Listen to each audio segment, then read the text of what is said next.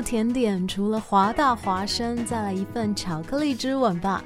现在是晚上八点钟，我是 Peggy 许哲佩。爱上你那可口的巧克力之吻。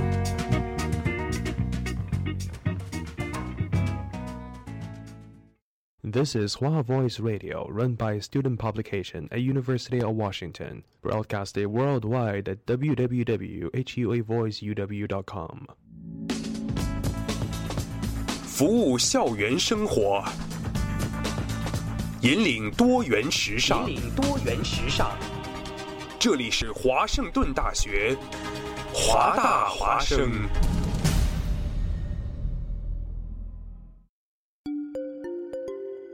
二零一四年的深秋，为了明年全新一季节目的呈现，还未入冬，华大华生的工作者们早早的就劳作起来。不管是否情愿，生活总在催促我们迈步向前。人们整装启程、跋涉、落脚，停在哪里，哪里就会响起广播。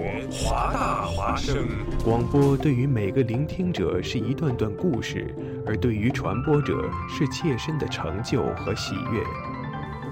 越是弥足珍贵的好节目，外表看上去往往越是平常无奇。辛苦传播给全身心带来的幸福，从来也是如此。服务华大，倡导多元，不仅仅是他们的态度，还有你们之间共同追逐潮流的脚步。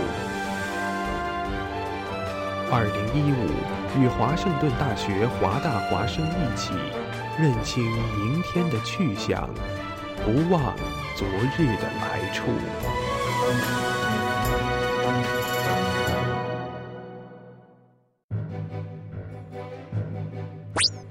，Jimmy，你知道吗？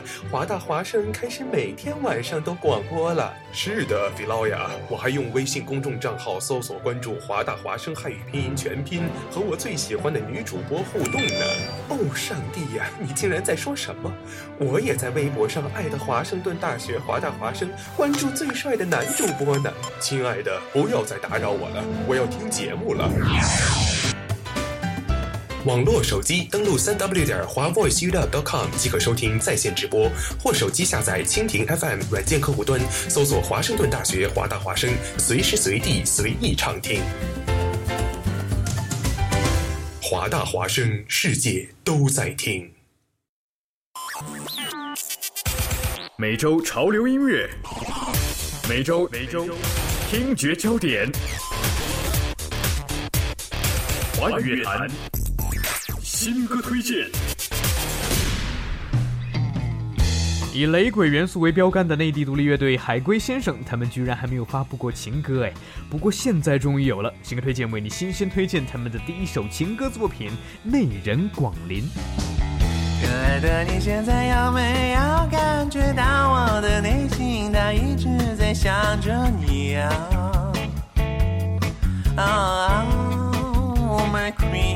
我找在哪里？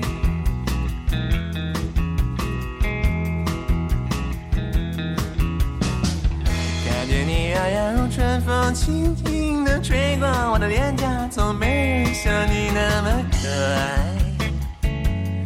回忆散发出激荡的魔力。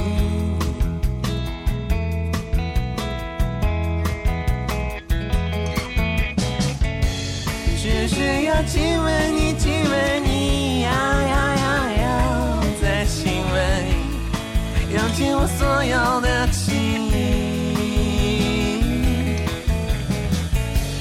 抱着你，抱紧你，再抱紧你，偷偷，这一次我绝不会放手，不丢一。节奏很摇摆，歌词也很直白，还有骚气十足的唱调，哎，真是让人面红心跳的情歌啊！主唱和词曲作者李红旗，其实他好像从来没有直接谈论过爱情，也许他把这些感慨和激情都写到了这首歌里面吧。新歌推荐为你新鲜推荐海龟先生们的新歌《内人广林》。眼帘轻挑。嘴唇微张，无法言。可爱，的你现在一定会感觉到我的内心，它一直在想着你。Oh my queen，我家在哪里？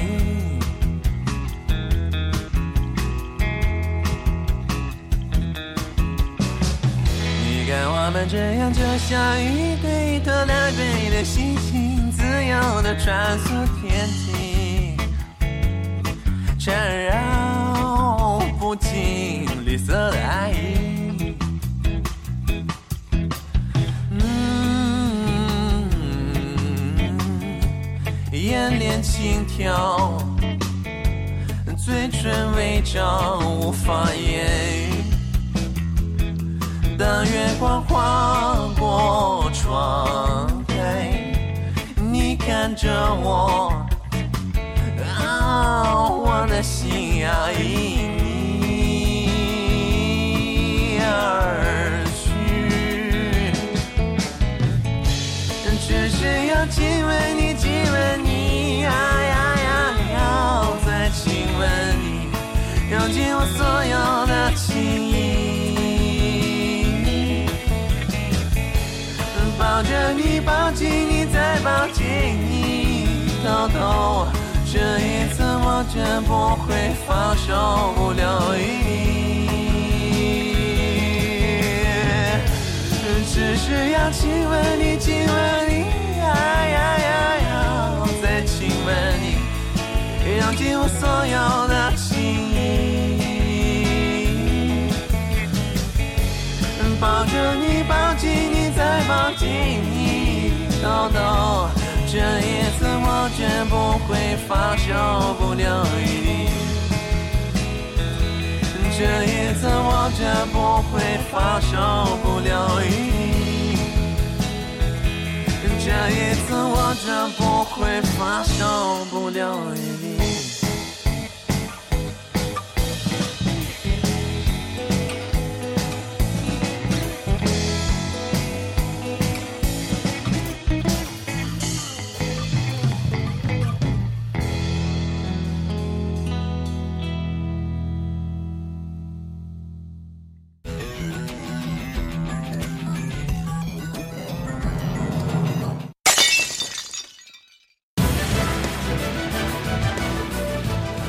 新最热的网络资讯。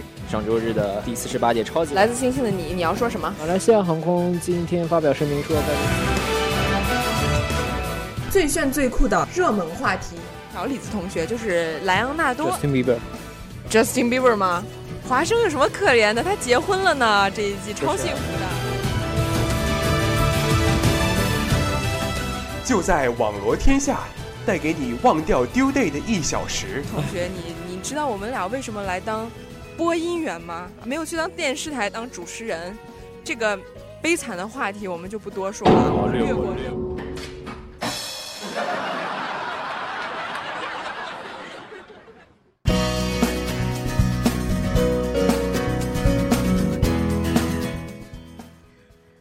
亲爱的听众朋友们，大家晚上好啊！欢迎大家收听我们正在直播的网络天下节目，我是主播依依啊，我是易清。那也欢迎大家通过微信平台与我们进行互动。我们的微信平台是微信公众账号“华大华生”。如果您对我们的节目有兴趣的话呢，也可以关注我们在微博上面的公众账号“华盛顿大学华大华生”。嗯，大家可以啊，通过登录网站三 w 点华 voice 呃 uw 点 com 啊，进行我们的网页版收听，也可以用手机下载 TuneIn Radio 搜索 HUA Voice Radio，还可以下载蜻蜓 FM。搜索华盛顿大学华大华生收听我们的直播啊、呃，那同时呢，我们也可以通过喜呃，您也可以通过喜马拉雅来收听我们的高质量回听。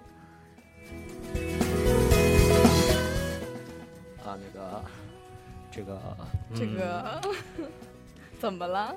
这个又到了每天都要讲的婚恋，这 主要这我特别最近一直在讲婚恋，我觉得我就就至少两到三周，就每天上来第一个话题都是什么什么女网友找男网友，什么相亲，就各种什么相亲骗钱、结婚找不到对象，什么什么称病骗钱等等等等各种各样的。真是怎么感情问题太难解决？这放放，我整个人都感受到这个世界恶意嘛。然后他们不是说，就是你什么东西学多了，人会学坏。然后我现在就特别担心自己，你知道？怕你自己学坏是吗？对，我还是想当一个纯洁的好孩子。这种事情，哎，也不是说学也能学坏的，你知道吧？还是靠天生。啊，这个没事没事。今天不是今天第一个话题，终于不是，终于不是这个，呃，婚恋话题了。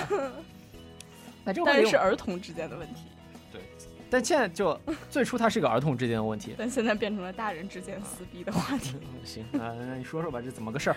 哎，其实上个礼拜我们说过，哎，我们说过吗？我记得上礼拜我们有提，哦，我们好像提到一句是吧？就是哦，因为上个礼拜我们在说第三季的阵容嘛，《爸爸去哪儿》。对对。然后这件事儿是第二季发生的，就是第二季后后面一部分吧。嗯。然后因为我没看过，就是 Fireman。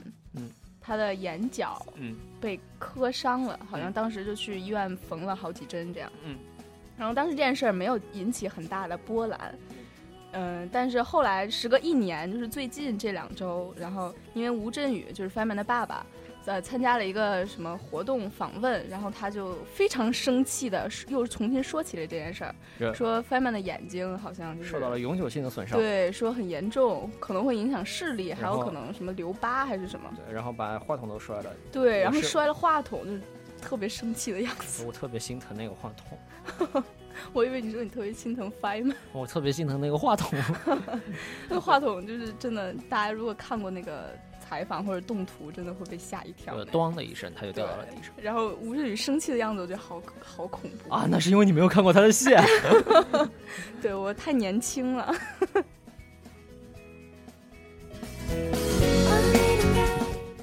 亲爱的听众朋友们，我想说的是，我跟依依真的只是同学，这我们还是属于一个年龄段的。啊，是。不要说你太年轻了，显得我非常老。哦，对，没有你，你也很年轻啊。是是是。嗯嗯。啊，其实这件事情本来就，我们记得上个礼拜我们提到这件事情的时候，它还是一件挺简单的一件事情，就是吴镇宇方面说，Fireman 这受到了永久性的伤害，湖南卫视你们为什么不赔偿？为什么不负责？没错。当时他只是表表了一个他的态度，就怎么说，他很不满，就是没有人跟他解决这个事情。其实振宇大哥感觉整个态度也蛮激烈的，而且其实一天之后就媒体介入以后，大家就第一天大家听上去好像是 Fireman 的视力有了永久性的损伤，但是到第二天的时候好像说是视力没有永久性的损伤，但眼角有永久性的损伤，就那玩意儿俗称留疤，就一下两个性质非常不同哈。对，就严重程度严重程度不一样，然后很多网友网友的风向也有一些微妙改变，对吧？有些人就说，这个其实我我脸上我脸上就有一个，是在小题大做吗？但其实有的网友这么说。对，但其实我能理解，就是振宇大哥这样一种心态。首先孩子受伤了，第二就是说。主要是他还是比较生气，可能是湖南卫视没有给出一个这样的一个说法，也没有什么理赔的这样的一个状况。没错。那其实双方就是属于一个撕逼踢皮球的这样的一个状态。对，僵持不下。对，本来呢这个事情就是这样子的。没错。那如果这个事情就是这样的，我们也不会拿出来说的。没错，我们因为我们上周已经说过了。对，但是呢这个时候又有个奇怪的人突然插了进来。对，那就是曹格和他的老婆。对，就是曹格是怎么进场的呢？曹哥，我真的觉得好好惊讶，就曹哥就是有一天连发 N 条微博。对。就现在我已经没找不到了，因为他已经删掉了啊。但是截屏我也没找到，反正就是他言辞很激烈就说啊，你不要冤枉我们一家，什么不要冤枉我的孩子，什么我孩子就说如果我是推了，如果我们的孩子真的推了翻门，我们一定会说清楚。但是我们真的没有，就很各种叹号啊，各种就是觉得很冤枉这些。对，然后就对他原文说，今天微博热闹，啊大家都好关心小孩玩耍怎么受的伤这个问题，问大家请大家问翻翻爸爸吧，他好像比较清楚。也像谢导演所说的，会惹流时说我和小孩被误会没关系，不出声不代表没呃不代表有做错，最重要的还是祝翻翻早日康复啊，也祝吴镇宇大哥新电影票房大卖。然后有人读出了讽刺意味，然后过了几分钟又来一条什么跟跟你开玩笑的啦，什么呃对对大哥什么，还说什么是我跟振宇大哥开跟你们开的一个玩笑什么的。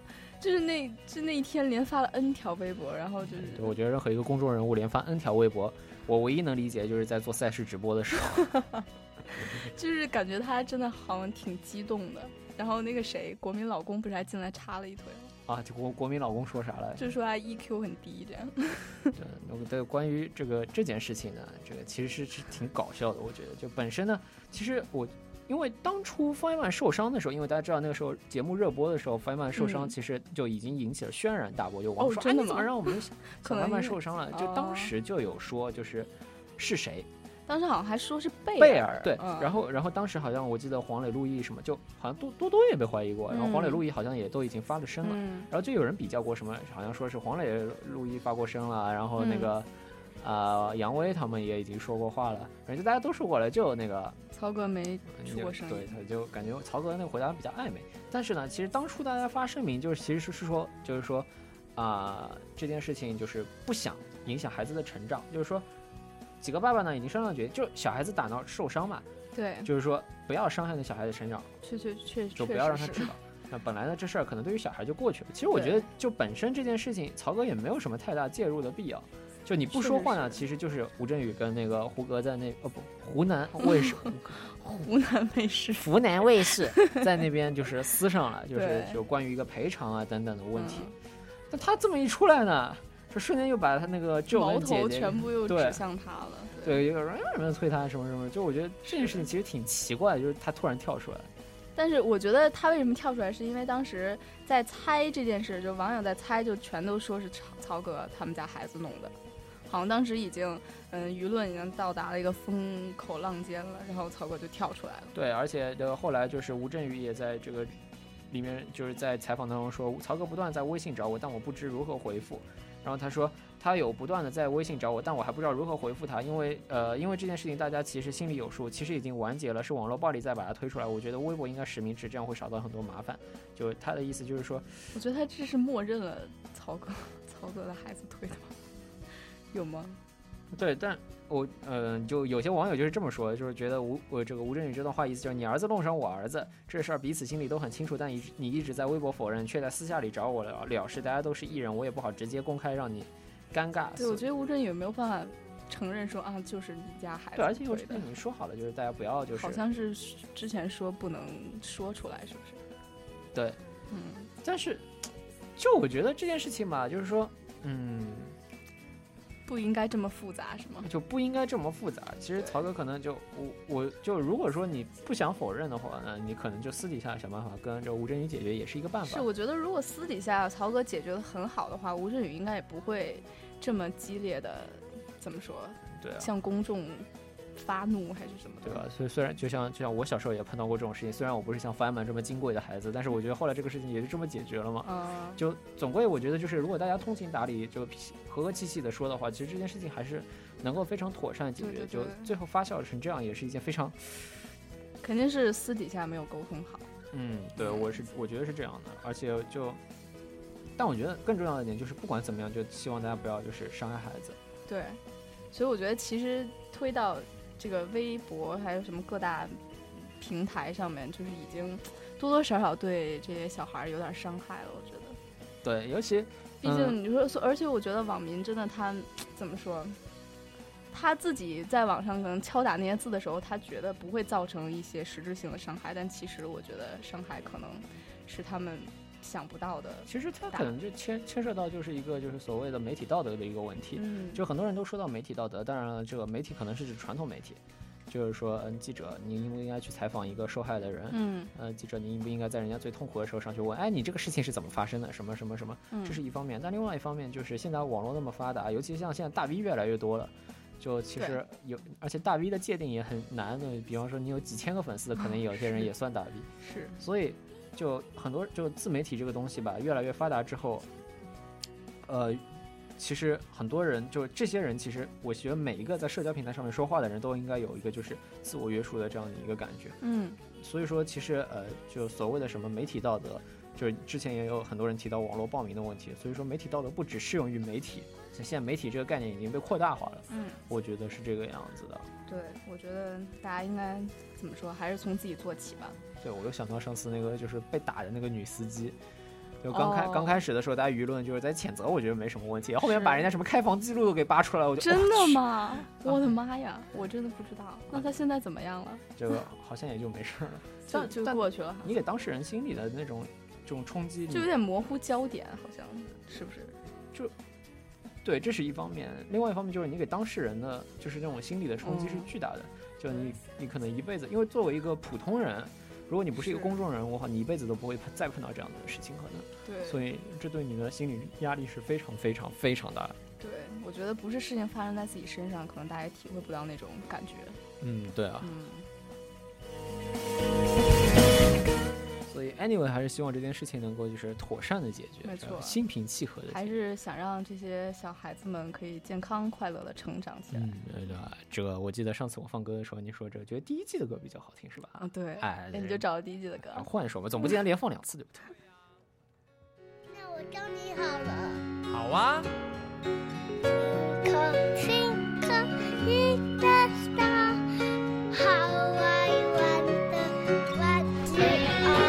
都跑掉哦。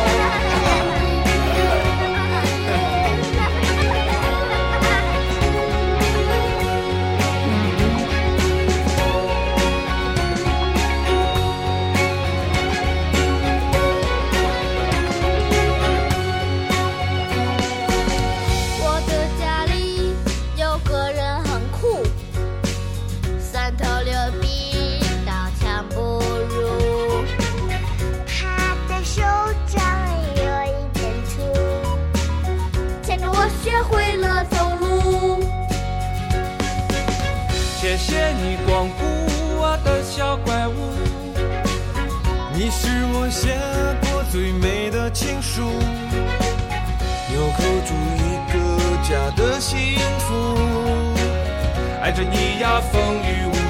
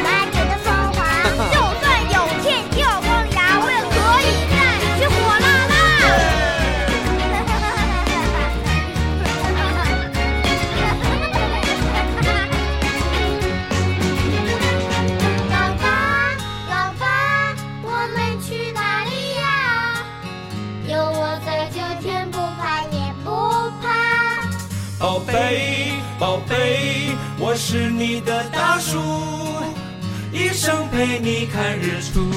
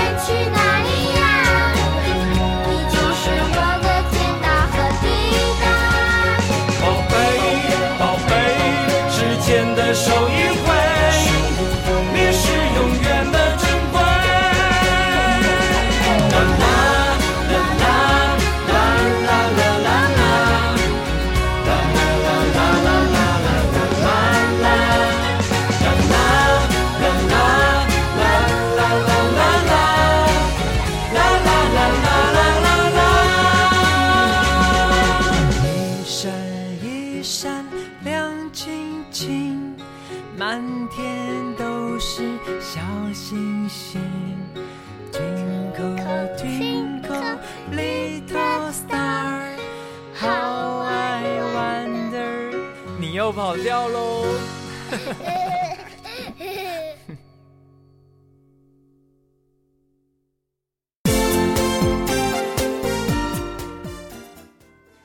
回来，现在是晚上八点二十五分二十八秒，欢迎收听网络天下，我是主播依依。啊，我是一心呢，也欢迎大家通过微信平台与我们进行互动。我们的微信平台是微信公众账号“华大华生”。如果你对我们的节目有兴趣的话，也可以关注我们在微博上面公众账号“华盛顿大学华大华生”。嗯，大家可以登录网站三 w 点华 voiceuw 点 com 收听我们的网页版直播，也可以用手机下载 TuneIn Radio 搜索 HUA Voice Radio，或者下载蜻蜓 FM 搜索华盛顿大学华大华生收听我们的在线直播。你也可以通过喜马拉雅来收听我们的高质量回听。哎，这个最近网上有很多词儿很火啊，比如说，然而并没有什么那个什么用。哦，对对对对对，哎，也不知道为什么突然火火。对，其实现在很多东西火起来都不明不白，所以大家就觉得就做什么事情都要标新立异的。我记得有一段时间大家都很流行，就是拍照片要拍出那种悬浮的效果。哦，你说这样飘在天上对，然后还有后来还有一段时间，就大家都很流行扑街的照片。哦，哎，对，那个是为什么啊？那都对我就不知道，都不知道，都是没有火了，没有来源的，突然就出现在了自己的什么朋友圈之类的。对，从此呢，这个这种事情就激发了网民的创造力。没错。对，所以我们接下来要说的是一个什么？关于自拍的事情。嗯，对，这是一个用生命来自拍的事情。对，其实嗯，怎么说呢？就因为大家知道自拍嘛，如何让你显得跟那些什么仰望四十五度的天空的那些妹子。不一样呢，对，这大家就开始标新立异了，对吧？对，之前呢，就有人说，在台媒台媒曾经报道说，这个有一名女子为了自拍爬上火车车顶，哦，然后误触了高压线，然后她死死了，然后她年轻的生命就 over 了。天哪！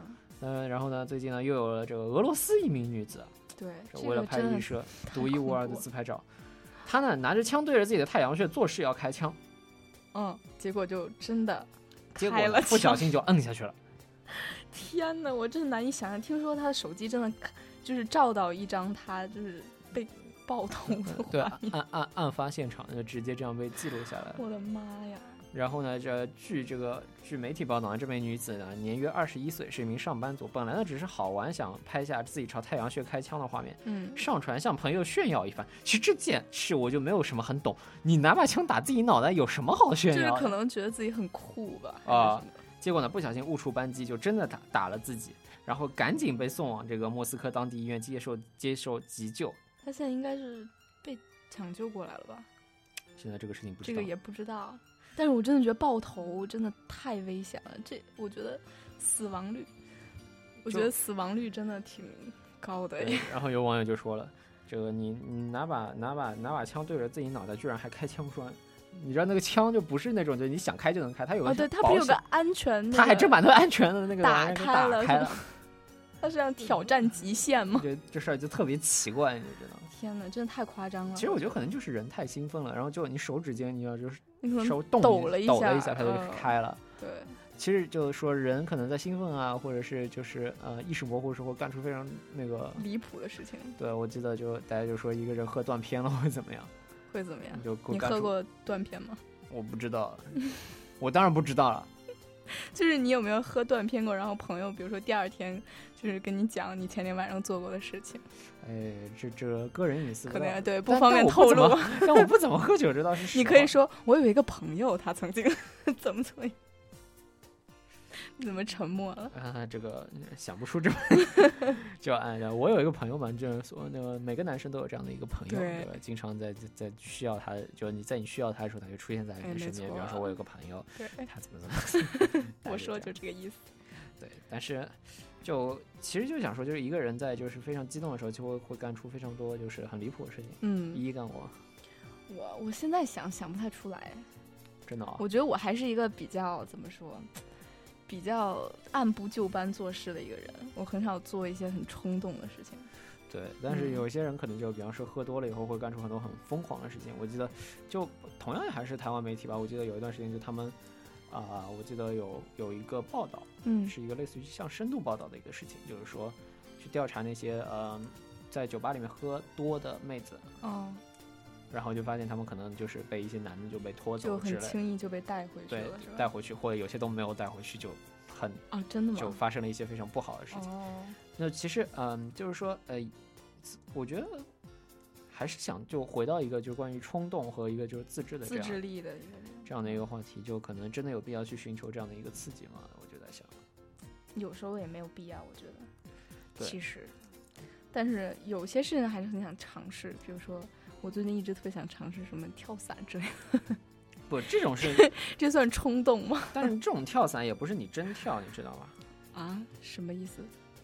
就是说，你你去跳伞也不是你真跳，你身上还绑着，你是绑在教练身上的吧？哦就这种还是属于相对有保障的，哦不是那种就是我想去跳伞，然后我就买了一伞包，直接自己就去跳了自。己就去跳了，这不叫跳伞，你说那个比较像，对，比较像什么鲁莽，是不是？对，嗯，对，所以大家要区分就是勇敢跟鲁莽这两个意思。对，就就我又想到昨天就是我做节目的时候聊的那个话题，就是嗯关于那个小伙子骑到巴基斯坦去，然后去被绑的事情。我们不是说他鲁莽，但是就说你就。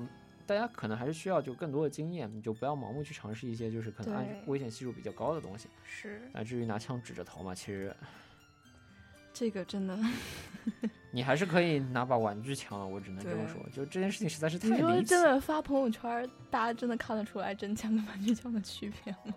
嗯，专家看得出来。对，我觉得但其实他我他可能追求就是这么一种刺激吧。我觉对得，，但我其实很好奇一点，为什么什么什么事情都要发朋友圈？我记得有一次就有有过，就是那个什么一个女的，嗯就坐着那个嗯就是出去坐跑车，你知道吗？嗯，就很拉风，就开太快了，撞了，撞得头破血流。然后第一件事情，就是发朋友圈，咔嚓发了个朋友圈，哎呀，出去出去飙车撞了，然后脸上都是血，天哪，那这样会收获 n 多个赞吗？会会收获 n 多的赞和诸多男生的关怀，我觉得对对对。但是我就觉得很奇怪的点是，就是就嗯，现在这些软件就把大家距离都拉近了，这是一件好事情，但是也就让很多人就养成这样一个习惯：今天吃了什么拍一张，对对对，今天干了什么拍一张。这对，大家很喜欢把自己的生活晒在上面。对，其实有的时候并不是什么好事情，就我觉得很多就是怎么说，满足还是满足自己的虚荣心吧，不知道是不是？就感觉你很懂的样子呢，就有时候也参会生死的感觉。有时候真的很，就是有时候很希望，就尤其是还是自己做的很开心的事情，很希望就是晒上去，然后看大家赞你，你就会很开心。对，其实就越来越多的就养成这样的习惯。对，但我觉得就是适度的还是一件好事情。就比方说啊，我做了一件非常有成就的事情，跟大家 share 一下，然后可能大家就说啊，你好厉害啊什么什么。你一方面你很开心，另外一方面可能有些人会说，哎，你这个你这事情怎么弄的？我想这个跟你请啊，或者是有有人可能会说，哎，这个我可能去会去做什么，你要不要一起啊什么的？就慢慢慢慢就可能会找到一些志同道合的朋友没。错，但是另外一方面呢，就是说你不要刻意为了这个事情就是去对去就做这个，就有一种哎，今天也没有吃什么好吃，也没有玩什么好玩，要不我拿把枪对着自己的脑袋，这样的话可以收获很多赞，这个就感觉有点扯了。对，确实是，大家就不要怎么说。虽然现在朋友圈啊、微博啊、微微信啊这么这么火，我觉得大家也不要太沉迷于这个了。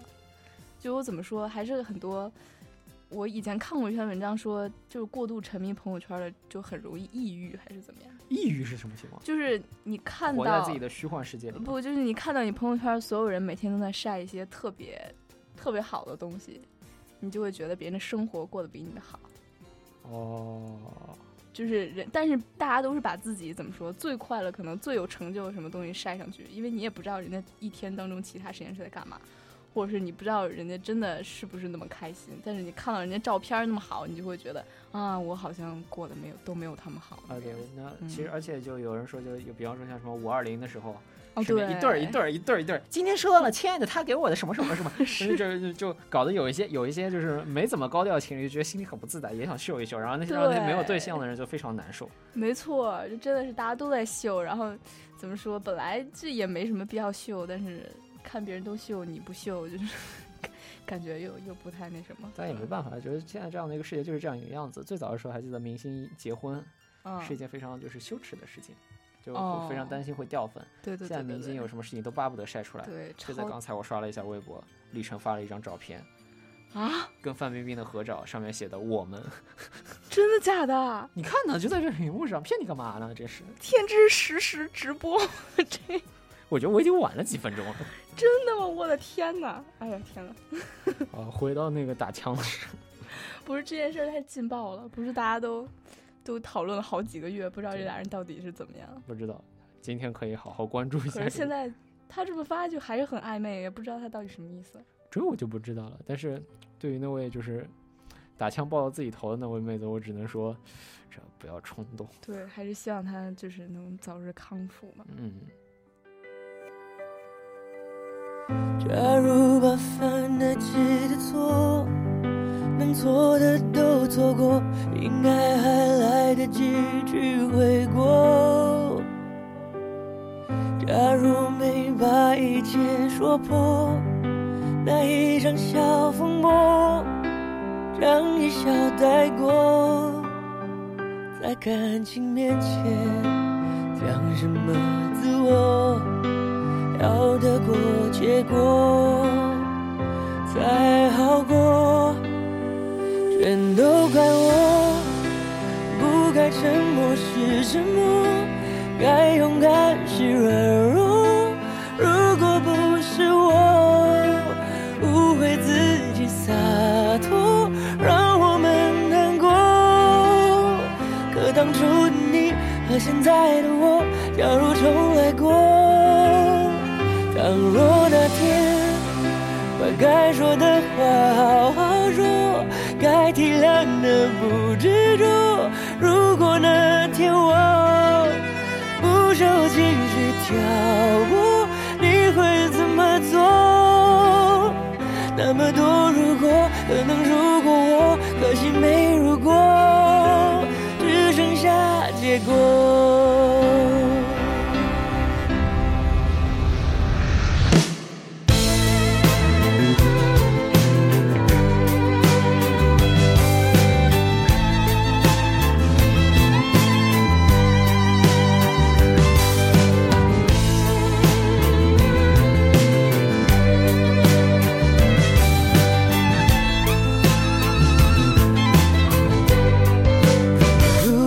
早点了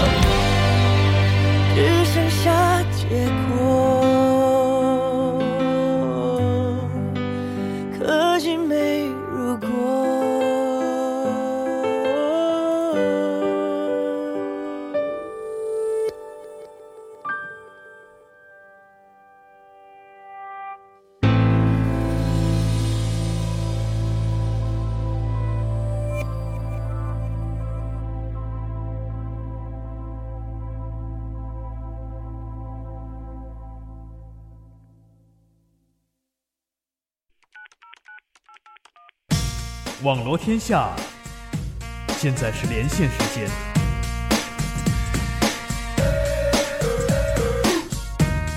特派记者语音连线，给您带来最新最快的资讯。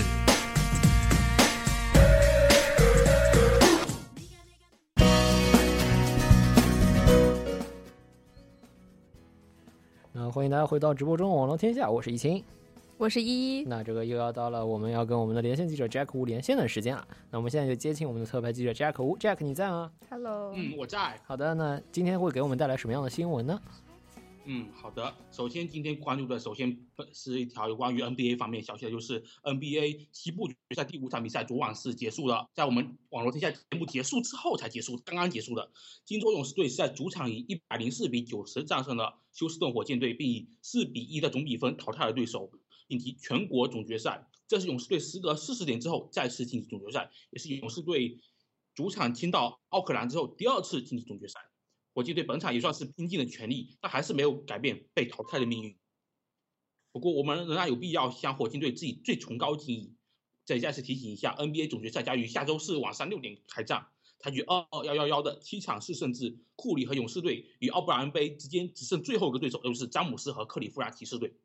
在常规赛排名全联盟第一的勇士队拥有主场优势。总决赛第一场比赛将于下周四晚六点在奥克兰举行。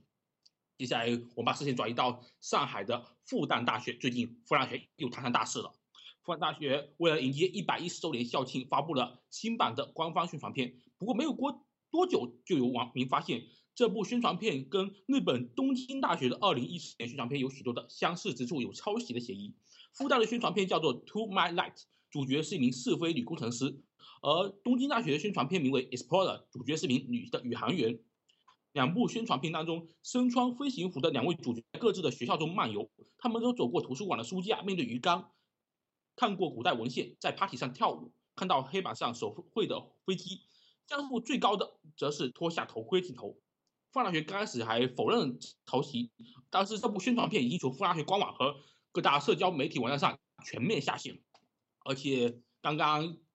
这部宣传片的制作人滕玉栋表示，将会坦诚的接受校友们和所有关心复旦大学人的批评和质疑，并且随时接受准备应有的处理。不过这个还算完，毕竟复旦大学还有个东西是有点抄袭的，就是复旦大学校庆的主题 logo 也有抄袭。之前设计者说灵感来自于指纹和年轮的形象，不过。网友表示说，把这个 logo 进行镜面对称，并且翻转之后，和 Touch ID 的图标高度吻合，相似度可以说是非常高。接下来我们要关注一条非常新的娱乐方面消息，就是范冰冰和李晨公开了。就在刚刚不久，我们节目开始之前，范冰冰和李晨在社交网站上带出了他们的甜蜜合影，并且配出的文字就是就两个字：我们大方承认他们两个人正在恋爱当中。这也是范冰冰出道十八年来第一次主动向大众公开恋情。根据媒体记者了解说，范冰冰为了这次公开恋情紧张了很久，现在选择公开恋情，想必是两人感情十分稳定。但是最新的消息是，两人还没有领证。有消息透露说，范冰冰的家人对李晨这位未来的女婿相当满意。范冰冰的妈妈在跟老朋友聊天时候，还大方称赞李晨。前不久在李跟李晨是专访当中。李晨说：“跟范冰冰认识有十几年了，确实是去年才是第一次合作拍《武媚娘传奇》。这次合作确实是多年行远，在剧组大家相处的很愉快，也让他们彼此之间更加熟悉了。真的可以算是假戏真做的最佳典范之一了。我们可以说浙江卫视的《奔跑吧兄弟》可以说是最大的赢家了。毕竟他们第二季节目第一期就有范冰冰和李晨，第二季还可以看到 Angelababy 和黄晓明。昨天刚领了证，没错。接下来我们关注一下在美国。”华盛顿特区刚刚结束的全美国的拼字比赛，就是单词拼写的比赛。今年的单词拼写比赛产生了两个并列冠军，是连续两年出现这样情况。两位冠军分别是来自堪萨斯州的一位十三岁的女孩子，叫做 Vanya s i v a s a k a 还有一位是来自密苏里州的 Gokul Venkatachalam。这两个名的名字真的很难很难读啊！没错，他们都是印度裔的学生。对于班雅来说，这还是有点历史的。毕竟从二零零九年的时候，他的姐姐叫 Kavia 拿到了全美拼字大赛的第一名。这次班雅获胜，也是全美国第一对孪生姐妹获得拼字大赛的冠军。当然，我告诉你们，我随便选的他们几个词，看到这些词也很难读。第一个词叫做 “damako”，是 T H A M A K A O，是一种斐济群岛的单浮体方艇。还有一个词叫 Hippopotamus，意思是马蹄形的，H I P P O C R E P I F O R M，这确实很难读。还有一个词叫做 Ploxia，叫做灰耳主红雀，P Y R R H U L O X I A。还有一个词叫 Pipsiswa，不知道是不是这么读，意思美丽草的意思，P I P S I S S A W A。那么最后拼出来一个单词是 Lunatic，N U N A T A K，这个词意思是冰原岛风。我不知道为什么，为什么过去的应该是七年时间，加上今年就八年时间，就会有这段时间都是印度裔的学生获得冠军呢？那是怎么说呢？美国西北大学的一位教授说，很难说这是巧合，因为许多印度裔的获奖生的祖母或者是祖父母。父母或者是祖父母多是第一代移民，他们受过良好教育，很多人是大学教授，他们为获得成功获得了不懈的努力。即便是来自东南亚的移民后裔，他们当中也是很难找到有谁是装配线工人或是出租车司机的孩子。你看到普遍是医生或是工程师的孩子们出现在竞赛当中。要知道，印度裔在美国人口中占的比例还不到百分之一。最后是天气情况。今夜到明天，西雅图多云，气温五十五到七十六华氏度，十三到二十五摄氏度。好，以上就是今天资讯，再把时间交还给我们的主播一一一清。好的，好的，谢谢，谢谢 Jack 五。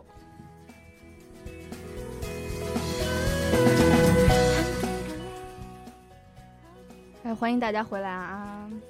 我们现在是网络天下节目，我是主播一。我们现在是网络天下。好，我是一清，那也欢迎大家通过微信平台与我们进行互动。我们的微信平台是微信公众账号“华大华生”。呃，同时呢，您也可以通过我们的微博账号，呃，华盛顿大学华大华生来与我们进行互动。没错，大家可以通过登录三 w 点华为呃 uw 点 com 进行我们的网页版收听，也可以，也可以用手机下载啊，Tune Radio 搜索 HUAVOICE Radio 或者下载蜻蜓 FM 搜索华盛顿大学华大华生进行我们的在线直播。那同时呢，您也可以通过喜马拉雅来收听我们的高质量回听。我想想，我们如果以后这个毕业了以后去做这个电视直销，一定效果是很好的。对，我也觉得是，简直是。倒背如流，吃葡萄不吐，吃葡萄不吐葡萄皮，不吃葡萄倒吐葡萄皮。哎哎哎！呃，其实接下来这话题并并没有那么开心，就是呃，这这个这故事还挺忧伤的。就是中山啊，这个中山市啊，这个二零一五年公务员考试的时候呢，这个状元，大家知道这个国考是非常那个难的一件事情。对，这个这个状元，听说是面试和笔试都是状元，都是状元，这人得多厉害啊！太厉害。对，但他被淘汰了。天，这真的是悲伤的故事。为啥呢？为什么呀？因为这个他身份证遗失了啊，不能证明自己就是自己。天哪，那那所以就是剥夺他的资格了，是吗？对，所以就就作废了，是对，取消了，就放弃了体检资格，就默认为放弃体检资格，直接淘汰出局了。哦，天哪！然后呢？那除了身份证？可以用别的证明自己身份。对他当时在采访的时候，也就提出了疑问，就是说为什么我的护照、户口本原件、户籍证明、临时身份证证明、学籍证、学生证等一大堆证明，就是证明不了我是我自己呢？哦，他除了身份证，其他全有，但就是不让他。对，就差结婚证跟离婚证。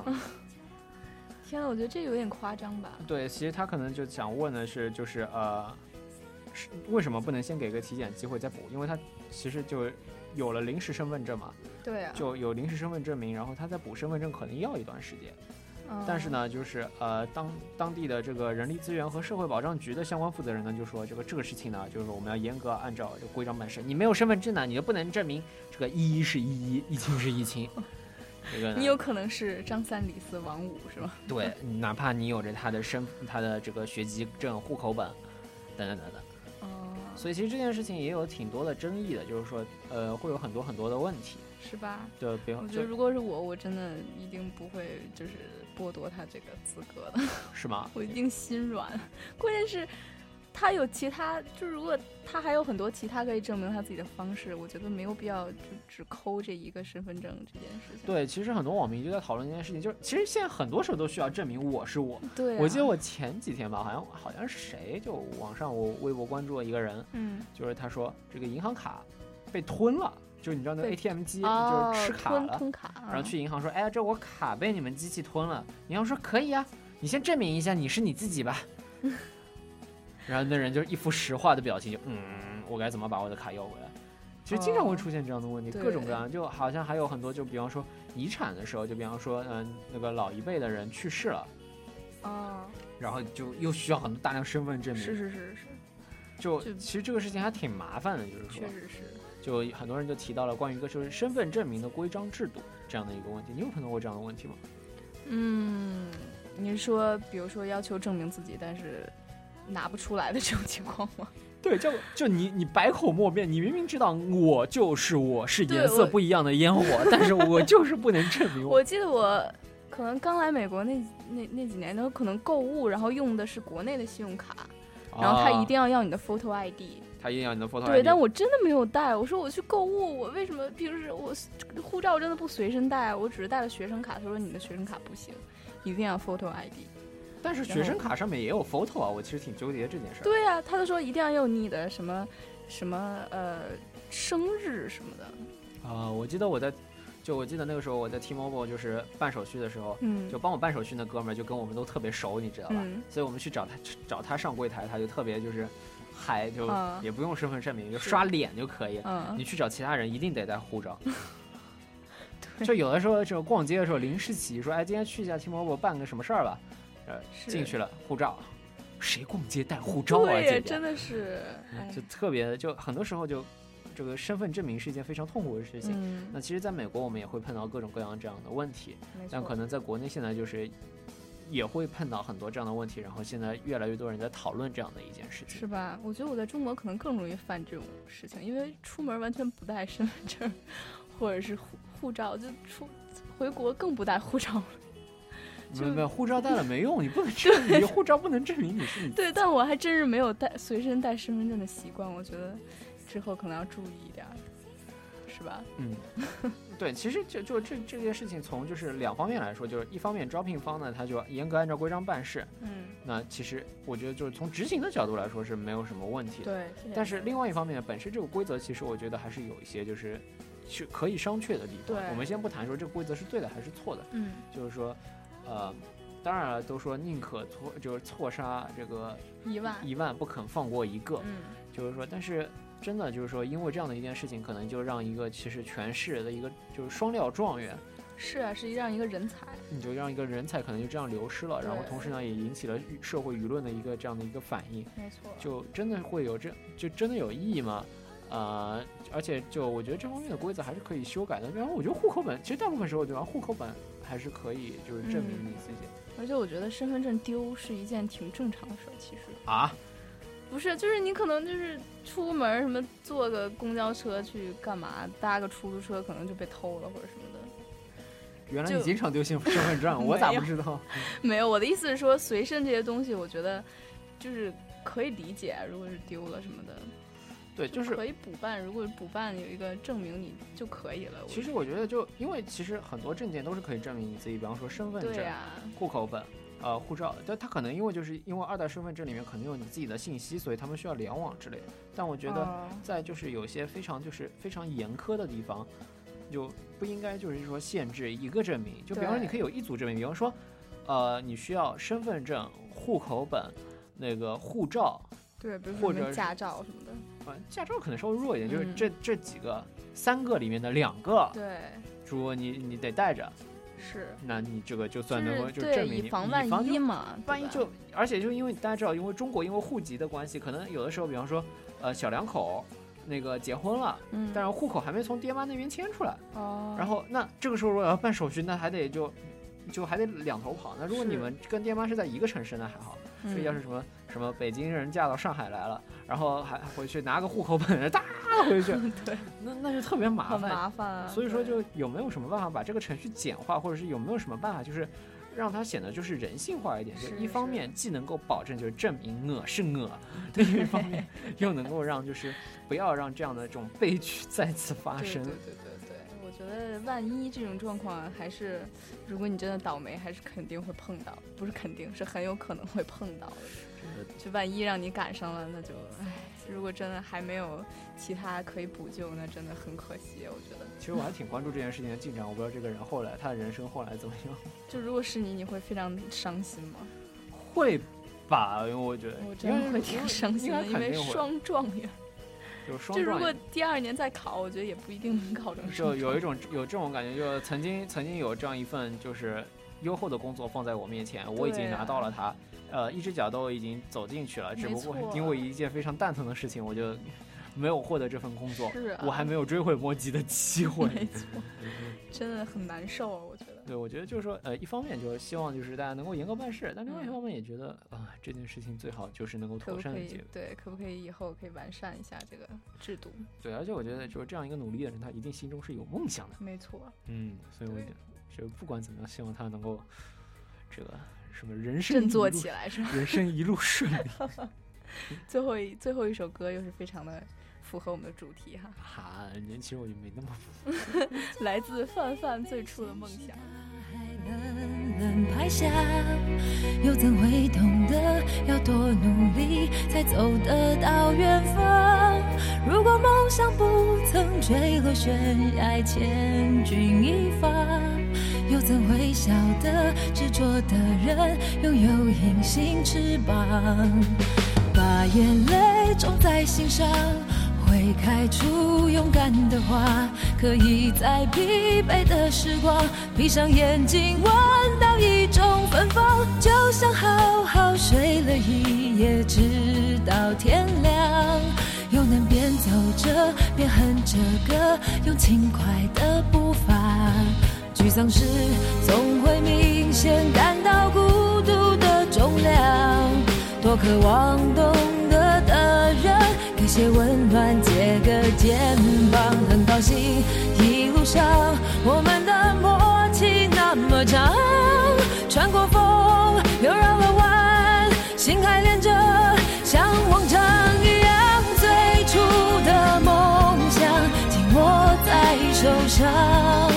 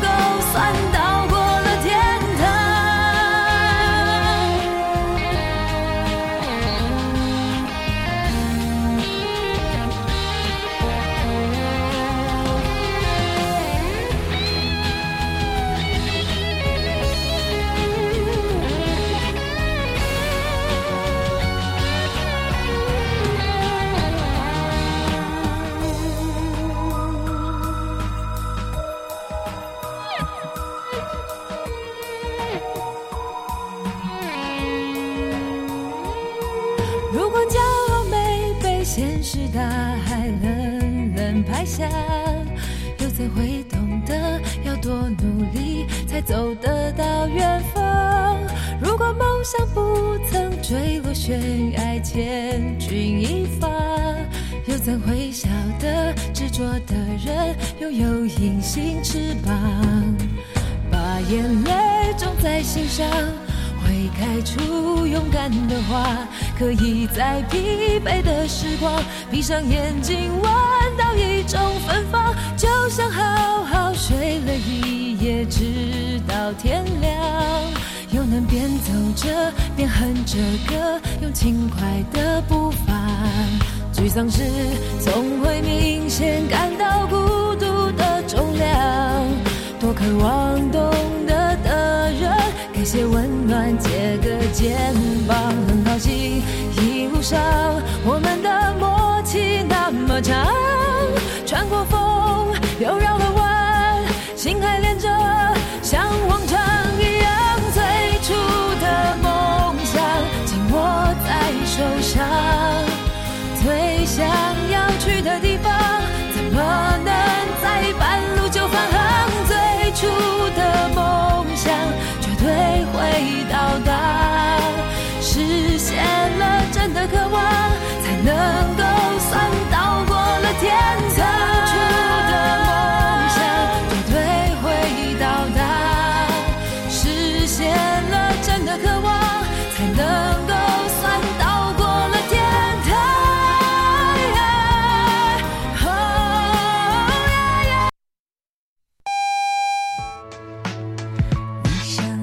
如果有一个晚上是重要的，那就是今天晚上哦。九点钟了，继续来听华大华声吧。